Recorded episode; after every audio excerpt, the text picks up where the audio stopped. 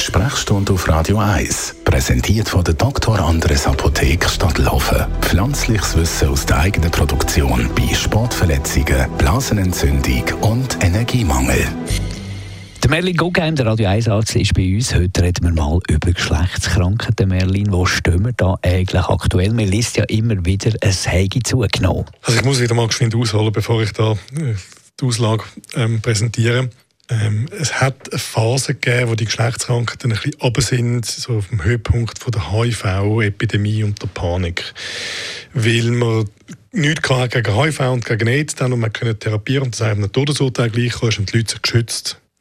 Und dann irgendwann einmal hat man HIV auch behandeln, respektive man kann es kontrollieren mit einem Haufen Medikamenten, man lebenslänglich muss nehmen Und dann hat das alles ein bisschen Schrecken verloren und man hat eigentlich aufgehört, sich wieder zu schützen. Und so ist neben HIV, wo wir einfach immer haben, aber sicher nicht das größte Problem ist, äh, sind die üblichen klassischen traditionellen Geschlechtskrankheiten wie Chlamydien, äh, Syphilis, äh, und Gonorrhoe, die sind dann rasch wieder gekommen. Das ist ein Phänomen eigentlich schon von den späten 90er und Anfang Nullerjahr, dass das bei Corona mit so ein Kontaktbeschränkungen abgenommen hat macht dann noch Sinn, oder? Und dass es jetzt wieder ein bisschen aufs Niveau von vorne geht, macht auch Sinn.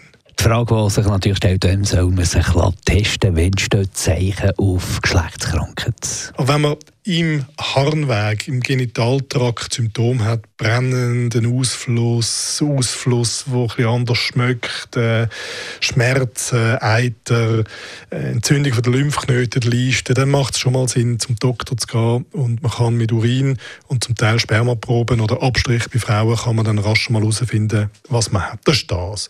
Was, ist das, was macht man dann, wenn man nichts hat?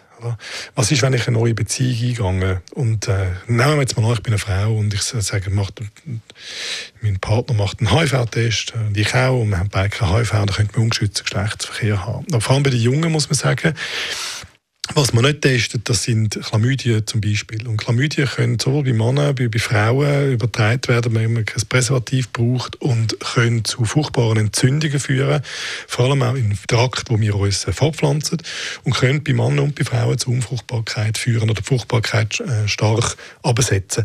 Und so unromantisch das ist, eigentlich müsste man fast immer oder ganz lang in frischen Beziehungen oder in, in kurzen, unregelmäßigen äh, Sexualkontakt die Verwendung von einem Kondom empfehlen. Danke vielmals für die Informationen, für die wichtigen Informationen, Radio 1 Arzt Merlin Guggenheim.